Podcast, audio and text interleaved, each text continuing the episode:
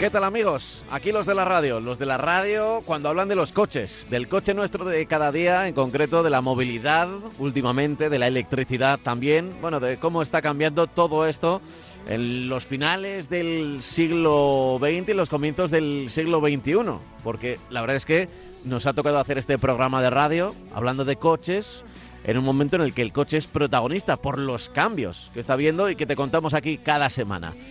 Como siempre, te habla Pablo Juan Arena, aquí al micrófono, y a mi lado radiofónicamente hablando, como siempre, también Francis Fernández, oh, que es el que sabe, ¿eh? Francis, muy buenas. Hola, ¿qué tal? ¿Cómo estás? ¿Qué tal? Buenos días. ¿Bien? Muy bien, muy bien. Bueno, pues eh, preocupado por el tiempo que está haciendo, el frío que está haciendo, que eso por la noche, la verdad, circular por muchas zonas de nuestro país está verdaderamente complicado y difícil y peligroso. Mm. Y sobre todo también por otro, otra, otra noticia que he leído que, que yo no sé si creérmela o no. A ver. verdad. Eh, pues que en un estado de Estados Unidos, eh, no sé si en Milwaukee o por ahí, eh, iban a prohibir el coche eléctrico. Es decir, el gobernador del estado está eh, dándole vueltas a prohibir el coche eléctrico. ¿Y el motivo cuál es? Bueno, pues porque tiene gas, GLP, derivado del petróleo y petróleo. Entonces dice que claro, que, que si se van al coche eléctrico, pues la gente que vive de extraer petróleo, vive de la industria del petróleo y también de la industria del gas, no deja de ser lo mismo, una evolución de, vamos, una, una, una, una consecuencia, un derivado del petróleo, pues que van a dejar de trabajar, van a tener problemas para, para encontrar trabajo. Bueno, si aplicáramos eso, pues entonces estaríamos todavía en el Pleistoceno, ¿no? Seguramente. Pero bueno, eh, pero me ha sorprendido muchísimo, ¿no? Porque allá Sí, mismo... ahora creo, mismo- que, creo que ya lo tengo. Ya lo tengo, es el, el senador republicano de Wyoming. Ah, Wyoming, Wyoming, Wyoming, es verdad, es verdad, sí. Wyoming. De Wyoming. Sí, sí, sí. Sí, sí, sí, efectivamente. Pues bueno, ha propuesto y tal, eh, prohibir el, porque claro, va a costar, va, va, va a generar mucha falta de empleo. Bueno, pues vale. Bueno, no quiero seguir porque, bueno, si nos ponemos a hablar de esto, pues al final acabamos, acabamos eh, mal, ¿no? Pero es que a mí me sorprende, ¿no? Que, que, bueno, que haya gente así tampoco me sorprende Bueno, mucho viendo. Que También hay puede haber mucha política ahí, ¿eh? Porque Claro, no, no. por Se- supuesto, según leo en los titulares, es un poco para Sí, sí, chinchar claro, ir claro. en contra de las leyes californianas que están haciendo todo lo contrario, ¿no? Eh, Claro, Tienen claro. una batalla. No, Ta- también en el otro extremo, una batalla contra el diésel en, en camiones y en, y en grandes vehículos. Es decir, que también son extremistas, pero por el otro lado. Y yo creo que, claro, como California es un estado muy demócrata, eh, del, del Partido Demócrata, eh, pues los eh, políticos republicanos pues también lo ven de, de otra forma, ¿no? Bueno, en fin, eh, Y- esto ya sabes que, que son, son los extremos, Sí. el péndulo, ¿no? Sí, sí, efectivamente. No, pero vamos, pero que alguien se atreva, se atreva a decir eso en, público ahora mismo y que, bueno, pues ha habido muchos cambios a lo largo de la historia que han generado eh, pérdidas de empleo por un lado y creación de empleo por otro. No se sabe muchas veces si, si, si han merecido la pena mi- midiéndolos únicamente como generadores de empleo, pero lo que sí es verdad es que bueno, la evolución no se puede parar y, que se lo digan a, lo- a la gente que comprábamos revistas o comprábamos periódicos hace unos años, pues que ahora ya ni encontramos puntos de venta ni, y dentro de nada no vamos a encontrar. Me refiero a papel, me refiero a las revistas y periódicos de papel, que nos hemos, hemos nacido con, eso y gracias a Dios que, los libros se están salvando, por suerte, se están salvando y no están cayendo también en- por el papel, sino que se mantienen, ¿no? que es una buena noticia en ese sentido, pero la verdad es que bueno, la evolución pues muchas veces pues genera eh, tiene un impacto en, la mano de obra, en el empleo muy importante y otras veces de una manera negativa y otras veces también de una, de una manera positiva, ¿no? Pero bueno, eh, eso ya digo que me sorprendió en este momento que, como tú decías, que estamos viviendo una serie de cambios importantes, pues estamos viendo que hay en, eh, en zonas o señores que piensan de una manera completamente distinta. Sí, desde luego. Bueno, eh, casi lo dejaría yo como una especie de, de anécdota, de anécdota. Exactamente. Oye, como anécdota, que nos han tirado de las orejas, Francis. Eh, ¿Sí? Porque, sí, porque he recibido un, un correo electrónico, no sé si lo tengo por aquí, es que, bueno, como destaco algunos, destaco sobre todo los, los que nos preguntan cosas pues sobre el mundo del motor y tal, pero eh, un, un oyente nos dijo, oye, es que a veces, en plan buen rollo, ¿eh, Francis? Pero Sí, sí, no, lo, no. lo voy a contar todo. con mis palabras, de que, que nos enrollamos mucho con el primer tema, que, que- Sí. y luego no Tiene- hay tiempo para... pues, para, para las eh, para las consultas, para, para Tiene razón, tiene razón. y luego, claro, es que me di cuenta y eh, él, él decía en el tema de de mm, los robos, los robos que hubo en bueno que comentamos yo creo la semana pasada, ¿no? De catalizadores. Sí, los catalizadores. Decía que, que, que está bien el tema, pero que igual le habíamos dedicado demasiado tiempo, porque claro, empezamos a hablar, como aquí no tenemos tampoco un guion, y precisamente creo que es un poco eh, una de las normas no escritas del programa, es precisamente Exactamente. eh, hablar y hablar y, y de lo que sea interesante, claro, a veces nos, nos- igual nos excedemos. Sí, Bueno, pues mm, nos vamos a poner un poco ese, ese corsé y, y de, Pues y de qué vamos a hablar en el día de hoy, Francis. Bueno, antes de que me lo digas, que nuestro oyente se puso en contacto con nosotros a través del correo electrónico y lo voy a recordar. marcacoches@radiomarca.com. marcacoches@radiomarca.com. Ahora sí, Francis, ¿por dónde empezamos? pues yo creo que podemos empezar por lo de la bajada de precios de Tesla. Tesla es una marca que nos ha dado noticias mm, diferentes, es una marca mm, como eh, muy peculiar, por decirlo de alguna manera. Ya empezó siendo, yo creo que la primera marca que vendía solamente coches eléctricos, con lo cual, bueno, pues es una, una- peculiaridad muy, muy interesante. Pero es que aparte de eso, pues por ejemplo, su, política de ventas, pues es también una política un poco diferente, en el, en el sentido de que baja los precios. Eh, en China llevan dos bajadas de precios y ha creado pues bastante malestar. Bastante malestar porque, claro, eh, evidentemente si yo me compro un Tesla ahora, pues estoy contento de que hayan bajado los precios. Pero si me lo he comprado hace una semana, pues entonces el problema es que me, cuesta a lo mejor el nuevo, eh, a, eh, a- bote pronto hay diferencias de precios, pero de, de hasta 10.000 euros. En China eh, con la segunda rebaja, los Tesla han bajado alrededor de un 24% de media, eso es mucho dinero. Entonces, claro, los, los- los compradores de Tesla están enfadados. Pero bueno, dejando esto, que evidentemente es para estar enfadado, pero bueno, vamos a mirar a futuro y a futuro pues va, va- va a beneficiar a muchísimos, a muchísimos compradores, porque lógicamente yo pido un Tesla ahora y me cuesta eh, bastante menos que lo que me costaba hace dos días. ¿no? Afecta al Model Year y al Model 3, eh, al, Model, al Model Y y al Model 3, y bueno, por ejemplo, pues eh, los precios, vamos, que es lo que, lo que, lo que importa. El- el- el- el Model 3 de tracción trasera, el básico, con 281 caballos y eh, 448 kilómetros de autonomía, costaba eh, 52.970 euros y ahora cuesta 46.200. Es importante la bajada o notable, ¿no? El intermedio, con tracción total, eh, costaba 58.700 y ahora cuesta 52.400. Es un coche con 351 caballos y ya 602 kilómetros de autonomía. Y el más elevado costaba 65.300 y ahora cuesta 59.990.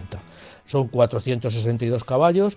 Eh, en estos precios nos aplican las ayudas que tenemos a la compra para las dos primeras versiones. Con lo cual, bueno, pues para las dos primeras versiones digo las ayudas oficiales. Que Yo me compro un coche eléctrico y me subvencionan, ¿no? Y después el Model Year baja incluso más. eh, por ejemplo, el, tracción trasera, el, el inicial tracción trasera con 299 caballos y 455 caballos baja de, de 52.200 a 48.200. El gran autonomía, que tiene 367 caballos y 533 kilómetros de autonomía, pues baja de 65.970 a 53.400. Este es el que más el que más gasta. Y el performance, que todavía eh, no se sabe o no se conoce la bajada, queda por exactamente queda por debajo de los 60.000 euros. Es decir, es una, ya he dicho, eh, de cara al futuro y de cara al comprador, eh, si, si hay gente, interesada, pues es una buena noticia, evidentemente. Ya, ya quisiéramos que todos los fabricantes tuvieran estas políticas. Todos lo que hacen es aumentar los descuentos. Cuando quieren bajar un precio, pues te dice, bueno, hoy costaba eh, 50.000 euros y tiene usted, en vez de 5.000, tiene 6.000 euros de descuento. En este caso, Tesla lo hace mucho más claro. Yo creo que se debería hacer así, que el precio sea este y punto. Y no tengamos que andar racaneando en el concesionario de a ver qué concesionario, qué, qué concesionario. y, te da, y te da unas, eh, unas estupendas eh, alfombrillas eh, para... Claro, efectivamente.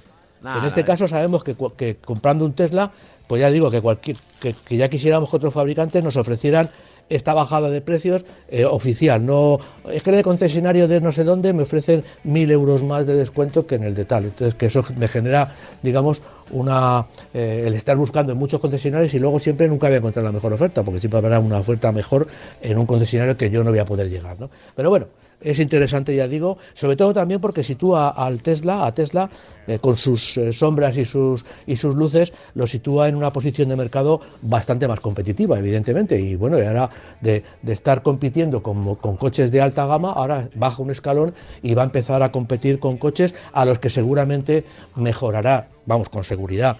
Eh, va a competir con una serie de coches por precio, digo, a los que va a mejorar la autonomía y la, y la potencia con toda seguridad.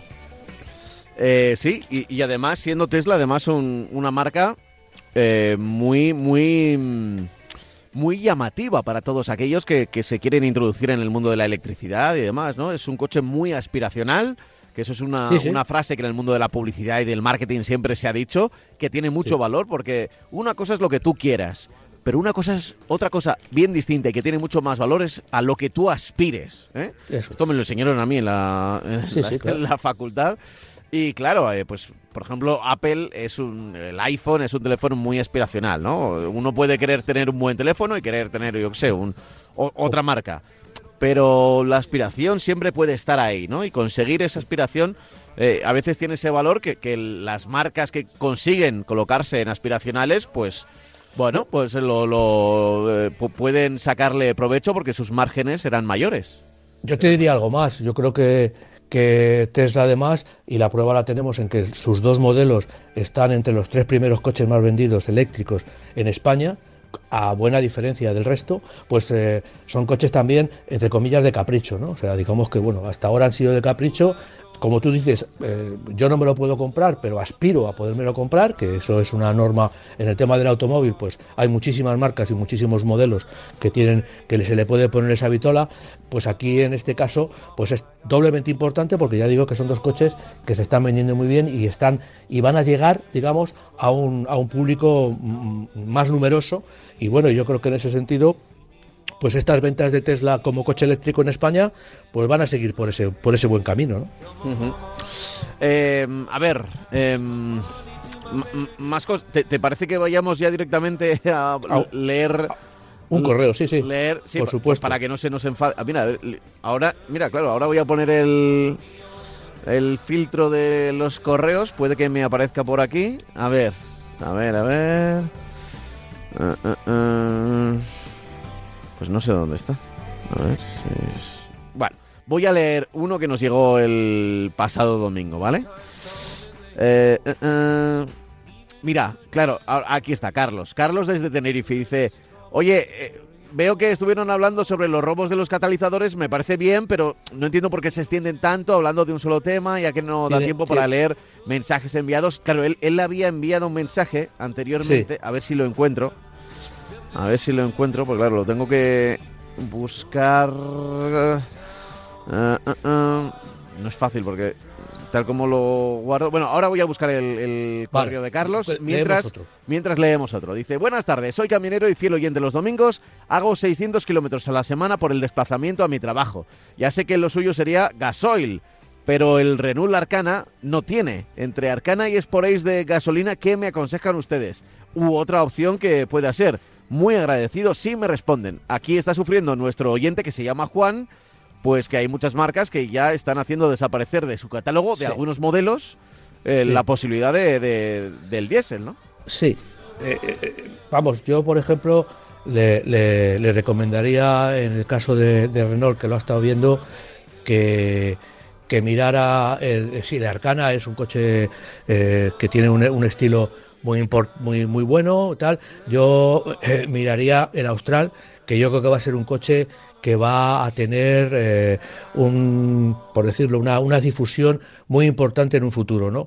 Eh, evidentemente, eh, creo que tampoco tiene gasolina, eh, Renault está, perdón, tampoco tiene diésel, Renault está eliminando este tipo de combustible porque está electrificando, lo está sustituyendo directamente por modelos electrificados. ¿no? Entonces todos son, en este caso estoy mirando la, la, gama, pues todos son o, mil hybrid o full híbrido, o sea, mil híbrido, ese híbrido pequeñito, híbrido suave o híbrido eh, completo, ¿no? Entonces, bueno, pues yo creo que el Austral sería un coche. Lo que pasa que eh, estamos hablando también de que no, de que no tiene versiones eh, diésel. Lo que sí es verdad es que tendría que moverse en Peugeot. Peugeot tiene un motor diésel de 130 caballos mm, muy difundido en todas, Peugeot y Citroën también, ¿eh?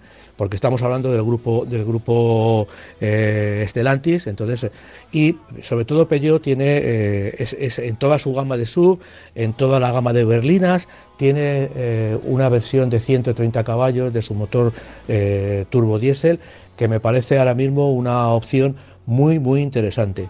Eh, gasta muy poquito, tiene muy buena prestación, no es que tenga una potencia exagerada, pero mueve cualquier coche del grupo de Peugeot, lo mueve perfectamente y bueno, y tiene unos precios pues bastante menores que lo que puede costar un, un, híbrido completo y, y, mucho más si es un coche eléctrico.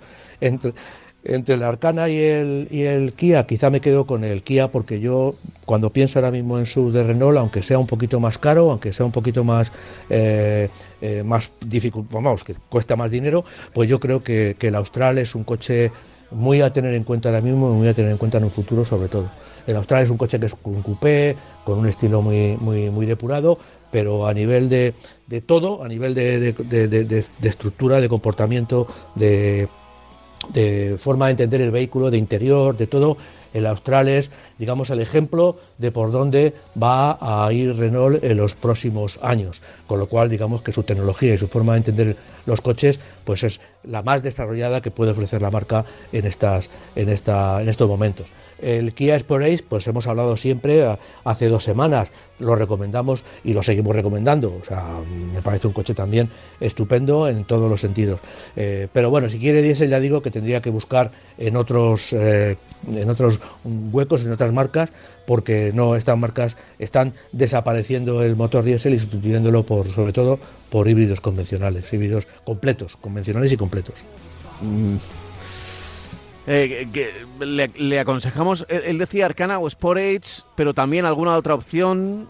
Por eso le he dicho que, el tema de el tema de Peugeot, pues yo por ejemplo, eh, Arcana o Sportage, pues segura, vamos, tirando un poco por tirando eh, por lo bajo, yo le recomendaría el Peugeot 2008, por ejemplo. El Peugeot 2008 que lo estoy, lo estoy mirando ahora mismo, el Peugeot 2008 tiene, tiene un, un, estilo que a mí me gusta mucho, y luego además eh, me parece que tiene la versión, sí, efectivamente, tiene, a ver, a ver, a ver, eh, tiene un, el, el, Blue HDI automático con la caja de cambios de, de 8 relaciones y 130 eh, caballos. lo estoy viendo aquí, a ver, a ver, por 30.000 por 30.190 190 euros cuesta el 2008. luego está el 3008, que, que también tiene este, este propulsor, y por supuesto tiene, lo que pasa es que me está hablando de SUV. Por supuesto también tiene las berlinas 308 y 508, que cualquiera de los dos eh, se, van un poco de precio en relación a, la Arcana sobre todo y al Sportage, pero eh, sí lo que tienen es, eh, digamos, una, posibilidad de comprar modelos diésel. Entonces, bueno, yo le digo, o sea, a mí me parece que para diésel, porque además hablo de este coche porque me parece que el motor diésel este de 130 caballos con la caja de cambio de 8 relaciones le va a proporcionar unos consumos en carretera haciendo 600 kilómetros a la semana verdaderamente eh, muy, muy, muy, muy importante, muy, muy bajos, ¿no? Y va a estar muy contento con, con el resultado de otra cosa que le guste el estilo del coche o tal, pero desde luego por consumo no va a quedar eh, insatisfecho. Muy bien, muy bien. Pues la recomendación para este camionero que, claro, tiene que desplazarse, supongo, a donde tiene el camión, ¿no? Con el coche, que dice 600 kilómetros semanales y está buscando, claro, algo que no que le pueda salir eh, rentable. Cuando dice 600 semanales, no sé si se refiere a 50 de ida y vuelta o que tiene que hacer igual eh, 300 de ida un mm, día y 300 pues de vuelta a otro. No lo sé, pues pero... yo, quiero entender que seguramente lo que hace es el el, recorrido que hace para ir, para ir como, como dijéramos, para ir y volver al trabajo, ¿no? Sí, pero claro, aunque luego su trabajo sea mm. coger un camión y ponerse a hacer otros kilómetros, ¿no? Ya.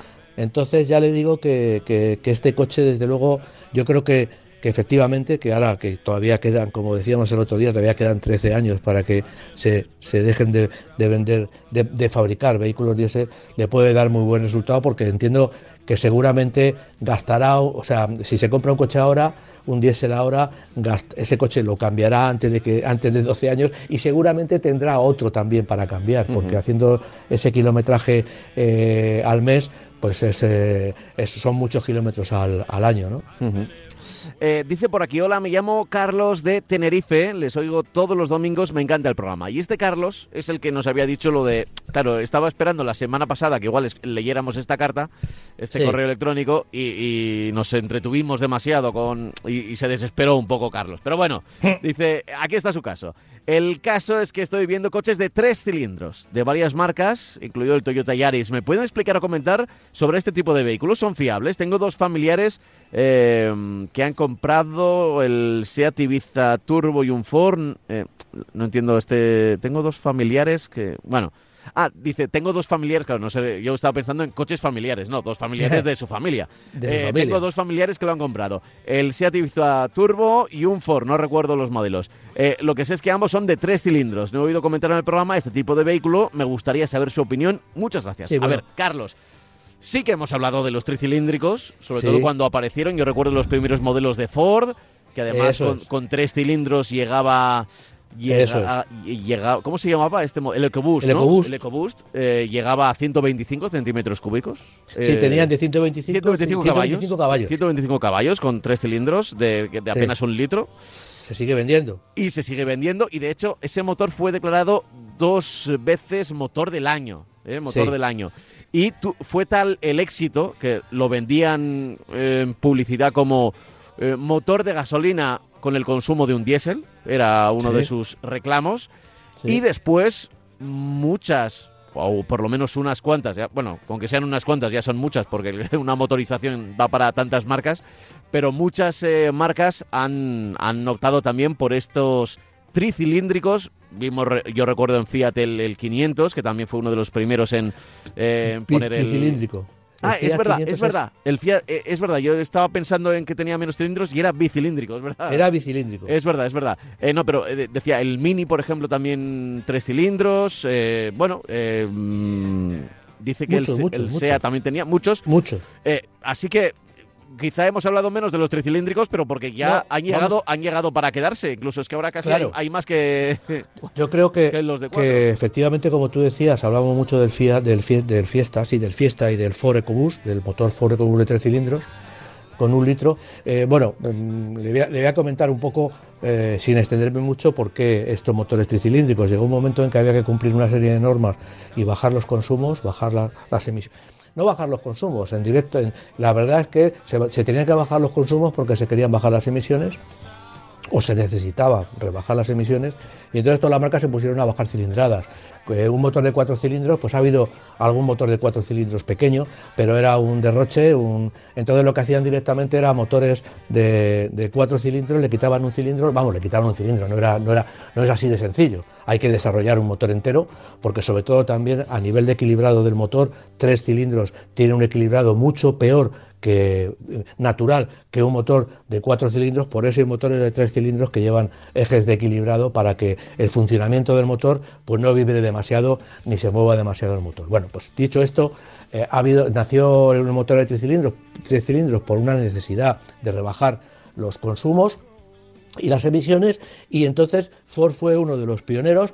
Ha habido eh, motores de tres cilindros, ha habido toda la vida en Japón, los, los, los eh, ha habido en Japón hay una serie de coches que todavía se siguen fabricando que llevan motores de tres cilindros desde hace 20 años. Pero bueno, llegaron a Europa eh, hace relativamente poco tiempo y se han, y se han eh, distribuido por todas las marcas. Todas las marcas tienen ya motores de tres cilindros.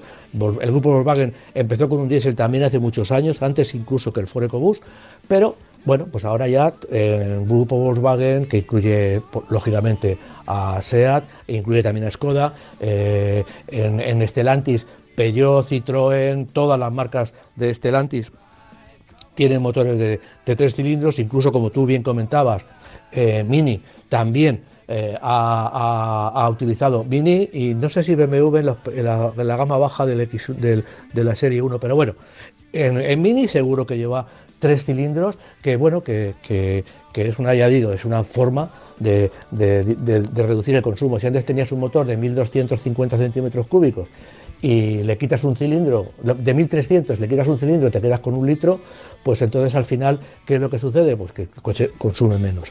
Eh, bueno, eh, así es. Ah, también no proporcionan el rendimiento a nivel de potencia que proporcionaba un motor de cuatro cilindros con más cilindrada. Pero bueno, como ahora no se busca potencia, sino que se busca eh, rendimiento en el sentido de consumo, poco consumo, para lo que y a dar mm, lo justo, pero con el consumo bajo. Pues entonces, y, ya te digo que no tenemos noticias. Alguna noticia he leído de, algún motor de tres cilindros, los del grupo PSA, que alguna ha fallado, pero en general ahora mismo hay tantos motores de tres cilindros que están circulando por ahí por las carreteras que bueno que yo no creo que tengan una incidencia muy importante en la fiabilidad como un como un eh, eh, lo mismo que un cuatro cilindros. O sea que yo creo que la fiabilidad es similar.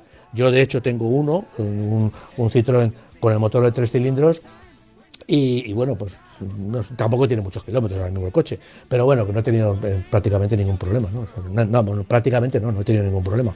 Entonces, bueno, no digo que no salga la, oveja negra o, la oveja blanca, pero que lo que sí quiero decir es que, bueno, yo... tampoco hay muchas posibilidades, tampoco hay muchas posibilidades de los segmentos inferiores del mercado comprarte un motor de cuatro cilindros, porque hay muy poquitos coches en la actualidad que tengan motores de cuatro cilindros en el segmento del Fiesta, del Ibiza, del Polo, de, todos estos coches de, alrededor de cuatro metros. Bueno, ya sabéis que tenéis el correo electrónico marcacoches@radiomarca.com para cualquier consulta, duda o comentario sobre el programa. Vamos a pasar a los modelos que tenemos aquí el, Citroën. Me tenías que hablar de, de un Citroën, ¿de cuál? Del C4X. El C4X. X. Cuando hablamos de X, eh, la marca Citroën ahora, como novedad, como actualmente, porque no lo había hecho nunca, pues lo que habla es de, un coche con un estilo coupé. Eh, hasta ahora el C4 pues tenía, tiene un estilo determinado, pero ahora cuando hablan del C4X, pues está hablando con un estilo eh, coupé, derivado evidentemente del C4 al que, sirve de, que le sirve de base. Es un coche que cambia ligeramente la carrocería y la verdad es que consigue un estilo muy, muy, muy interesante. ¿no? Es un coche de 4,60 metros de longitud, o sea que es un coche bastante grande para lo que se estila en el segmento de los que antiguamente eran compactos. Estamos hablando de coches que que eh, medían o miden ahora mismo entre 4.30, 4.35, 4.20 y tantos, bueno, pues ahora lo que, lo que este coche la verdad es que crece bastante, es un coche con 4.60, se puede decir que incluso pasa de categoría, ¿no? Eh, la longitud es 24 centímetros más que un C4, o sea que ya vemos que, ese estilo de, eh, trasero de la carrocería, por lo que, lo que lo que trae consigo también es una mejora, una mejora, un, aumento de dimensiones, aunque al, utilizar la misma plataforma la distancia entre ejes sea prácticamente la misma. Eh, tiene un maletero de 510 litros, bueno, está bastante. Bueno, para un coche de 460 pues es, normal, no es que sea ninguna, ninguna cosa excepcional. Eh, se sitúa, como yo digo, en, las notas que he tomado, yo creo que es un coche que se sitúa en una situación bastante interesante a nivel comercial porque tiene un estilo eh, menos convencional que el resto, ¿no? Entonces es un coche que ya digo sorprende por su tamaño, pero también sorprende por su, por su, la, como, es la, sobre todo la parte de la, de la trasera, la parte de la zaga, ¿no? Tiene una altura de unos 52 eh, metros, que es la misma que, el C4. Eh, se ofrece con un motor de gasolina, se ofrece con, un, con motores diésel y se ofrece también una versión eléctrica Pues lo mismo que el C4. Tiene el motor de gasolina, eh, nos proporciona, podemos elegir entre 102 y 131 caballos. El diésel es ese 130 caballos que he dicho, eh, que tiene un, funcionamiento, la verdad es que soberbio a nivel de, consumos. Y luego tiene un eléctrico eh, completo de 136 caballos. los precios, los de gasolina, van desde 22.785 hasta 28.535 eh, euros. El diésel va de 28.035 a 30.075 euros y los eléctricos empiezan desde 35.635 y acaban en los 38.085, es decir, esto ya vemos que están a un nivel superior por precio. Y luego tiene, si entre estos precios, entre esas horquillas de precios que hemos dado, pues se incluyen los acabados fill, que es el básico, el fill pack, que lo que es el acabado fill, con un pack muy completo eh, que incluye elementos de seguridad y elementos de confort, y luego el shine, que sería el tope, el tope de gama en estas tres versiones, ya digo, tres motorizaciones, gasolina, diésel y eléctrico. Vale. Bueno, pues eh, es una iba a decir una buena opción. Evidentemente que es una buena opción y además es una opción a tener en cuenta eh, para aquellos que quieran, bueno, que, que, igual busquen busquen el precio y no el nombre de la marca, ¿no? Porque a veces igual Citroën puede... Hombre, Citroën ha, estado un poco dormida de los últimos años. Es que, dentro del. Eh, ocurre siempre que cuando una marca está muy dentro de un grupo, por ejemplo PSA, al final, claro, eh, pues Peugeot parece que tiene un escaloncito, un pelín más, porque, porque igual Citroën ha hecho, se ha dedicado más a... Mm, bueno, lo, sabíamos, a furgonetas, ¿no? Por ejemplo... No, yo creo que lo que ha pasado es que... Igual ha perdido eh, un pelín... Eh, PSA ha reestructurado... Sí, cuando, cuando PSA, cuando eran Peugeot y Citroën, cuando Peugeot compró Citroën, pues digamos que han seguido un camino bastante paralelo. Es decir, Citroën era similar a Peugeot a nivel de gama de producto, de, modelos. Cuando ha venido toda la revolución sub, pues digamos que Peugeot ha apostado por reforzar su gama desde bajo ese punto de vista, bajo con esos modelos y sobre todo también cuando eh, compra, compra Opel y después sobre todo cuando se forma Stellantis comprando Fiat y Chrysler, pues lo que sucede es que eh, ha hecho una distribución de, marcas. Evidentemente Peugeot se queda para todo eh, y deja a Citroën como marca, por decirlo de alguna manera, más popular. E incluso Opel está un poquito por encima, eh, eh, a nivel de, refinamiento de su producto, por encima un poquito de Citroën. Luego Fiat y Chrysler todavía no les ha dado tiempo a desarrollar la gama porque la están desarrollando también mucho más para Estados Unidos que para con los Dodge y con otras marcas lo están desarrollando mucho más para el mercado americano, que también a, a Peugeot le viene un poco, no iba a decir grande, le pone un poco diferente, porque lógicamente el mercado americano, una marca europea, tiene que cambiar completamente los esquemas para no estrellarse, para no tener problemas comerciales. ¿no? Entonces lo que yo creo es que Citroën se ha quedado un poquito atrás, ha tenido una gama mucho más escasa, eh, eran los segmentos inferiores, también se ha estado desarrollando la gama de S, que era superlujo, sobre coches de Citroën para ahora en la actualidad haberse separado completamente de cualquier tecnología Citroën teniendo la suya propia, de S digo. Entonces, bueno, pues Citroën ha estado ahí un poquito eh, falta de cariño, ¿no? Como yo digo. Entonces, bueno, pues ahora yo creo que está retomando por donde debía estar y consiguiendo, primero, reforzando su gama con nuevos productos que le hacía falta y sobre todo aumentando la gama, porque tenía una gama bastante reducida. Entonces, bueno, pues yo creo que este coche ahora mismo, lo mismo que el C5, si queremos hablar de también berlinas, porque bueno, también en, en, Citroën tenemos los C3 eh, Aircross y el C5 Aircross, que son dos sub también interesantes. ¿no? Entonces, bueno, desde el punto de vista de berlinas, pues nació el C4, nació el C5, el C5X Coupé y ahora nace el C4X y bueno, refuerzan la gama y yo creo que tienen ahora mismo una gama de coches convencionales, no sub, bastante, bastante interesante y sobre todo lo que tú decías, que sorprende un poco pues el precio de los vehículos porque ahora mismo cualquier coche te llega ya de, este segmento te llega a los 30.000 euros y la marca te ofrece modelos, el modelo, un modelo, claro, lleva un gasolina de 102 caballos, pero te lo ofrece por 22.785 euros, que es un precio bastante razonable para un coche de, como hemos dicho, de 4,60 metros, un coche muy grande, muy amplio y con un maletero más que correcto. Ajá. Bueno, pues eh, lo cierto, lo cierto es que es una buena opción. Citroën C4X, nos apuntamos, como decías, lo de la X para lo de para la, denominación de Citroën. Ya sabemos qué significa cuando acaba en una E, cuando, cuando hay una D dentro de, de, la denominación. Bueno, pues ahora también tenemos la X dentro de Citroën. Y también con X, Mazda MX30. Pues sí, este coche la verdad es que bueno, va a ser un coche, evidentemente Mazda no es una marca de gran volumen de, ventas, pues vende no sé cuántos ahora mismo, pero no, llegará ni a los 4.000 coches o 5.000 coches al año, no es una marca eh, bueno, eh, se mantiene en ese mercado, tampoco pretende ser una marca de, alto, de, altas ventas, eh, una marca generalista como puede ser Citroën, porque estamos hablando de ella, pero bueno, pero tiene, ha tenido en los últimos tiempos con la electrificación una, una incidencia importante en el mercado y está ofreciendo coches, la verdad, que muy interesantes. Sobre todo, bueno, pues yo, yo quisiera, lo mismo que he hablado de Tesla, que era una marca original por, por muchos aspectos, pues Mazda siempre ha sido una marca original en todos los sentidos, ¿no? ha sido una marca que ha mantenido una serie de mecánicas diferentes durante mucho tiempo, diferentes en funcionamiento, no casi como motor de cuatro cilindros o seis cilindros, sino que ha utilizado mecánicas que ahora veremos cuáles.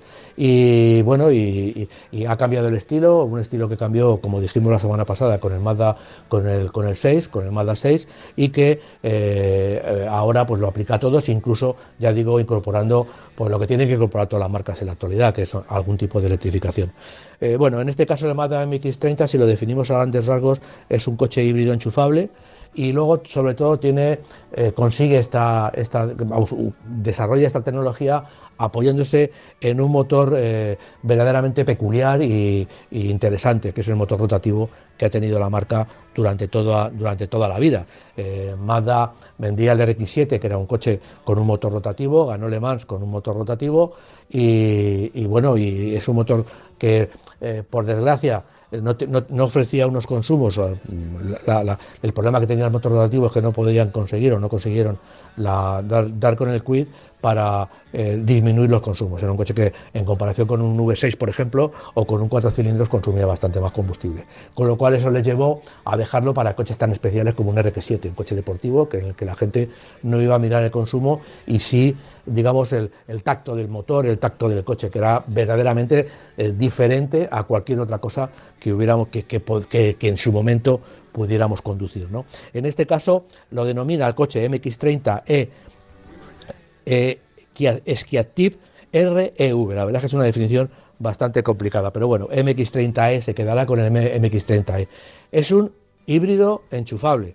Es decir, es un híbrido enchufable que, dispone de, un mayor número de baterías, vamos a poder conectarlo y ya digo que utiliza un motor eh, rotativo. Un motor rotativo es que en vez de tener unos émbolos que suban y bajen, pues tiene unos álabes, que vamos, unos álabes, unos, unos entre comillas, una parte del motor que lo que hace es girar y crear cámara y tiene tres cámaras de combustión y va, va, produciendo el giro, se va produciendo el giro a base de, la explosión del combustible como en un motor convencional.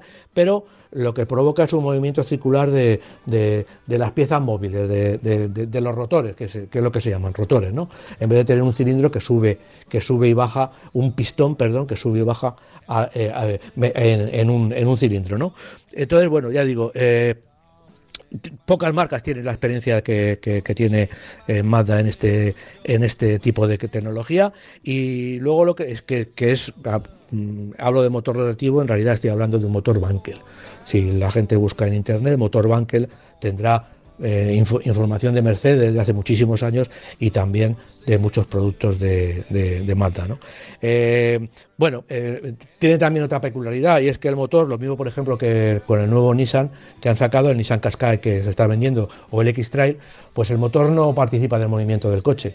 El motor lo que hace es generar, generar eh, de su giro, de su funcionamiento a partir de gasolina, lo que hace es generar corriente, generar una corriente eléctrica que lo que hace es alimentar la batería o alimentar el motor eléctrico, dependiendo de, de si eh, gestiona más energía o menos energía. ¿no? Eh, tiene, eh, la verdad es que tiene 85 kilómetros de autonomía, anuncian 85 kilómetros de autonomía y en total, sumando lo que podemos, esos 85 kilómetros de autonomía, con lo que podemos conseguir con el depósito de gasolina lleno, tenemos alrededor de 600 kilómetros de autonomía. Bueno, está bien, no es mucho, pero está bien para un coche eh, convencional, un coche convencional, un coche que va con, gasolina y de ese porte, para un híbrido enchufable de ese porte evidentemente no tendremos ningún problema, porque el coche lo vamos a poder llenar en cualquier gasolinera sin ningún tipo de problema. Por esos 600 kilómetros a lo mejor podemos decir que es poco autonomía para un coche convencional, un coche de gasolina y, menos, y mucho menos para un diésel, pero lo que sí es verdad es que como tenemos la facilidad de cambiar, de, cargar en gasolineras, pues no tendremos ningún tipo de problemas.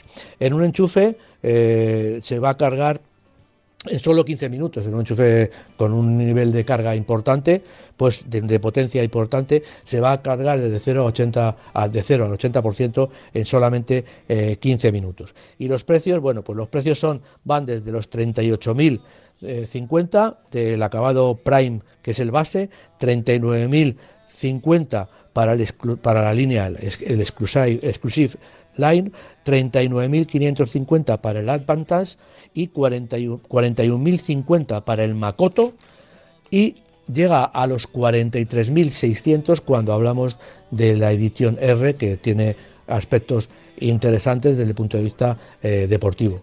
Ya digo que es un coche, bueno, pues eh, que, va a estar, que está bastante bien, o sea, a nivel de estética y a nivel de funcionamiento y de sobre todo lo que tiene para los amantes de la tecnología, pues que tiene una combinación tecnológica no original, en, que el motor no forme parte del movimiento, el motor de gasolina, pero sí muy, muy original porque ese motor que hace de generador de corriente, ese motor de gasolina, es un motor rotativo de ciclo Bankel que, bueno, está que está muy en desuso ahora mismo en la industria.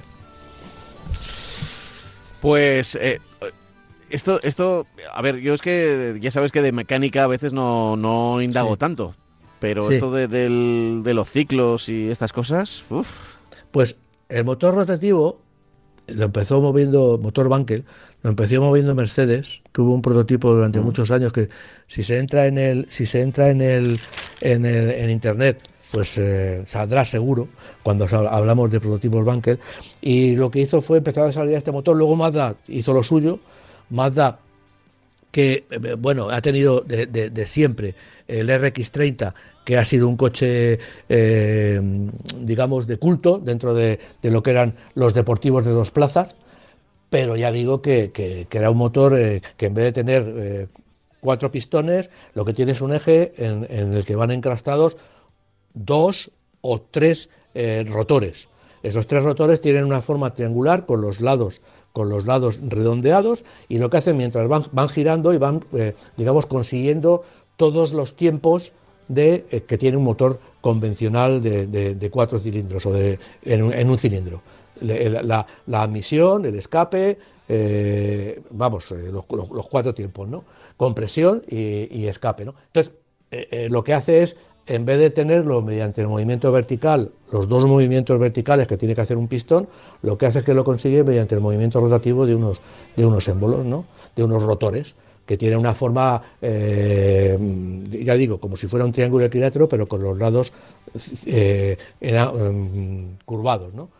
Y esto gira en un eje, en un eje que ya digo, pueden girar dos ejes, dos, dos rotores, hay motor, ha habido motores de dos rotores, de tres rotores, y que bueno, consiguen un movimiento, consiguen silencio de marcha, es un motor muy compacto, eh, tiene todas las ventajas, muy buenas ventajas frente a un motor de, tradicional de, cuatro tiempos, eh, no de cuatro tiempos, de pistones y de, cilindros y pistones, de movimiento vertical, cigüeñal y movimiento vertical. Eh, pero mejora en todo ese movimiento, por eso Mercedes estuvo desarrollándolo durante mucho tiempo, estuvo investigándolo durante mucho tiempo, pero al final lo descartó. Pero, pero tiene un problema y el problema es el consumo. Es el, yo creo que es el único problema que tiene. Eh, hombre, es un poco más complicado a nivel tecnológico y a nivel de, de fabricación que un motor convencional, pero eso no sería un problema. Eso yo creo que no ha sido el problema, vamos, seguro que, han tenido. El problema que tiene es eh, de, de, los, de los. Tenía un problema también de segmentación, bueno, ya es metiéndonos en muchos, en, muchos geribeques, ¿no? Pero eh, lo que sí es verdad es que lo que hundió, lo que hizo que, que tanto Mazda como, como eh, Mercedes, que no llegó a ponerlo en ningún coche convencional. Eh, ha habido, y, hubo incluso una moto NSU que también llevaba un motor Bankel.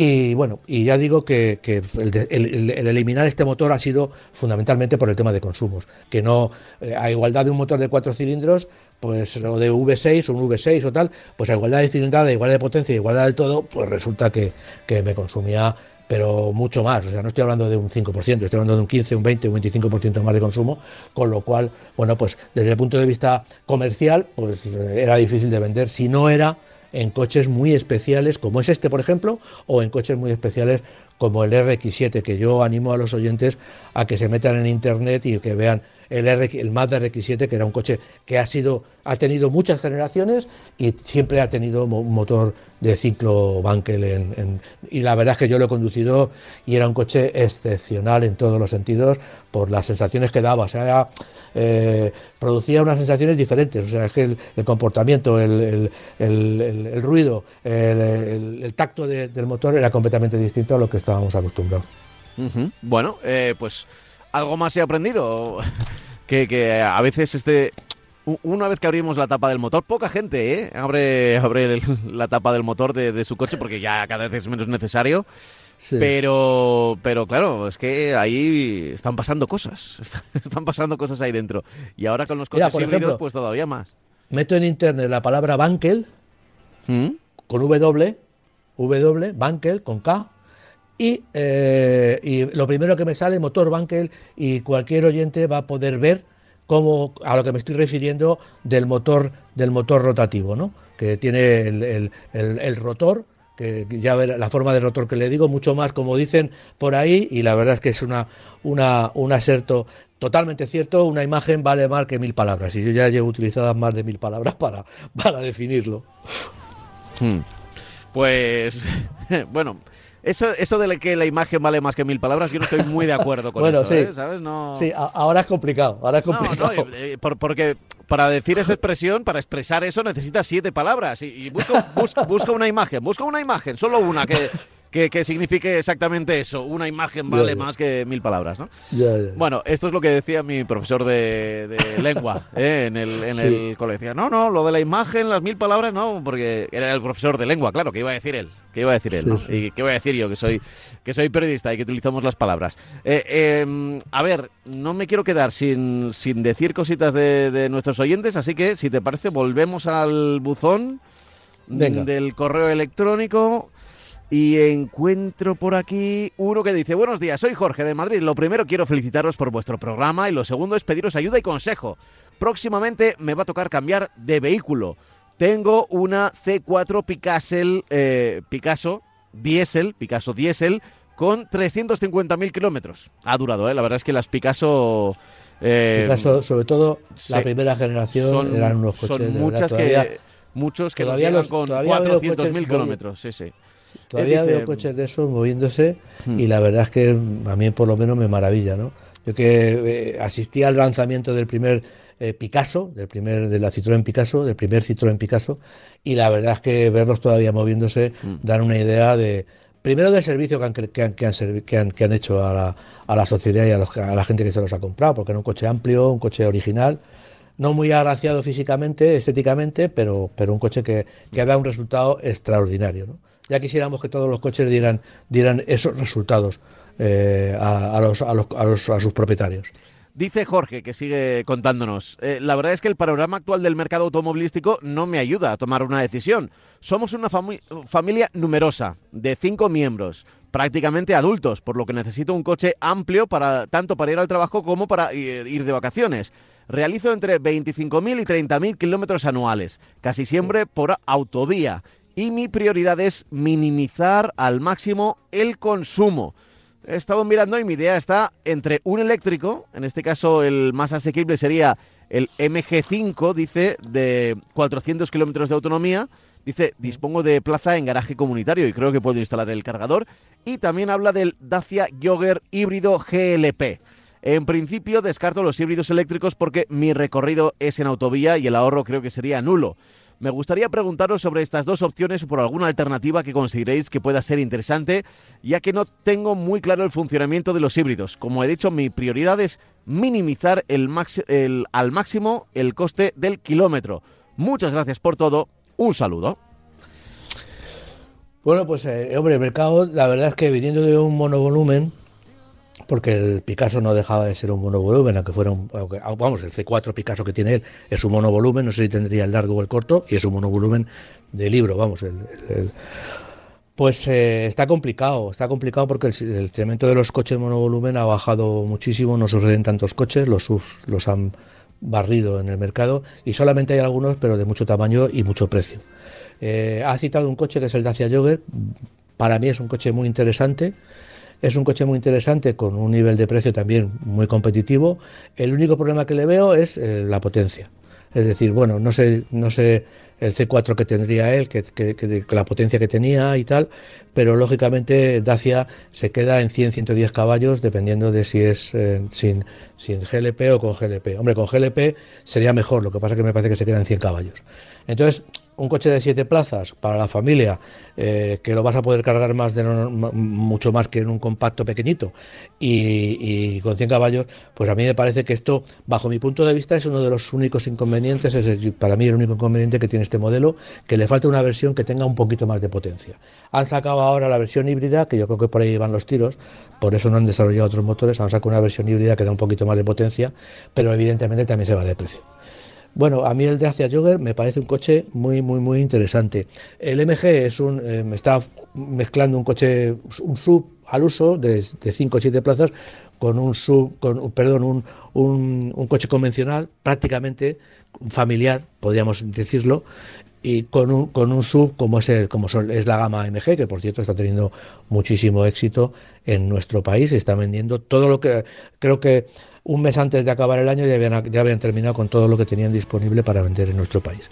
Es un coche que, bueno, es un sub a la moda y es un sub también que tiene, por decirlo de alguna manera, un precio bastante, bastante competitivo. Por lo cual, eh, bueno, aparte del consumo, yo estoy viendo también que el oyente se va también por coches de un precio eh, limitado.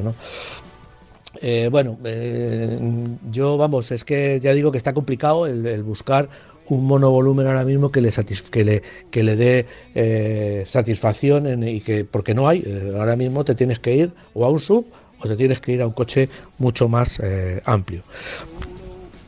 Como sub bueno como sub hay muchísimos sub lo que pasa que bueno tan baratos como el MG pues no. Debería pues no sé irse a marcas convencionales. Vamos a ver el MG lo estoy sacando ahora mismo de en aquí y claro tiene MGs 33.000, tiene 26.000, tiene eh, 28.000, eh, bueno, tiene... A ver, vamos, Mira, yo, y, casi casi por, por, porque lo sé de primera mano, porque uno de nuestros compañeros aquí en la radio eh, se lo acaba de comprar, acaba de adquirir el eh, Dacia Jogger híbrido GLP, y está encantado. Está encantado.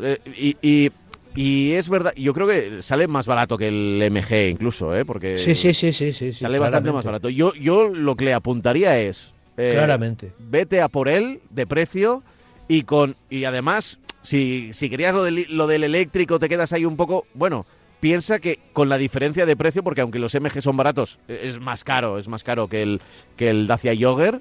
Eh, bueno, pues ponte un buen Dacia Jogger, eh, ponlo bien de extras, y, sin duda que con el GLP no te vas a arrepentir, no te vas a arrepentir. ¿eh? El, con el GLP tiene, a partir de eh, EcoG, tiene bueno de, de 18.650 euros. Sí, por ahí, sí, sí, sí. Y con algún descuento, si entrega coche, incluso igual puede rascar algo más. El, el, Extreme, que es un coche eh, también muy equipado, con siete, incluso con siete plazas, tiene 22.408, no sé si le harán falta siete plazas, a lo mejor con cinco plazas y un maletero enorme, un maletero de 600 de 600 litros en el caso de cinco plazas, pues yo creo que tiene bastante bastante capacidad. Y luego, claro, luego tiene un jogger, los, el jogger híbrido que podría ser, también una opción, que eh, bueno, no no tiene 24.450 desde 24.450 hasta el Extreme 5 plazas 25.800. A lo mejor voy a hacer el esfuerzo, lo digo porque consumo, bueno, en carretera no es que no, le va a gastar menos que no le va a gastar menos que, que el lo diré, que el GLP, que la versión de GLP Eco G. Pero lo que sí es verdad es que claro, está hablando de 140 caballos por 100 eh, caballos. Entonces, para mí, para mí esa es la diferencia fundamental.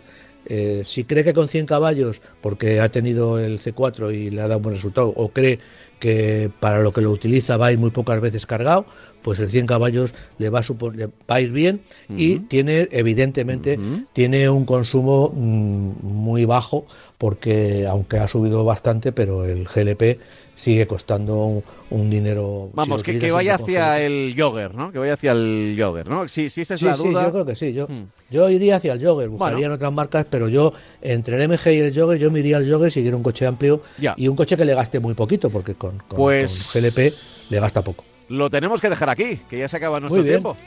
La semana que viene más, ¿eh? Y ya sabéis que podéis mandarnos las consultas a marcacoches@radiomarca.com. Francis, hasta la semana que viene. Nos vemos la semana que viene. Chao, chao.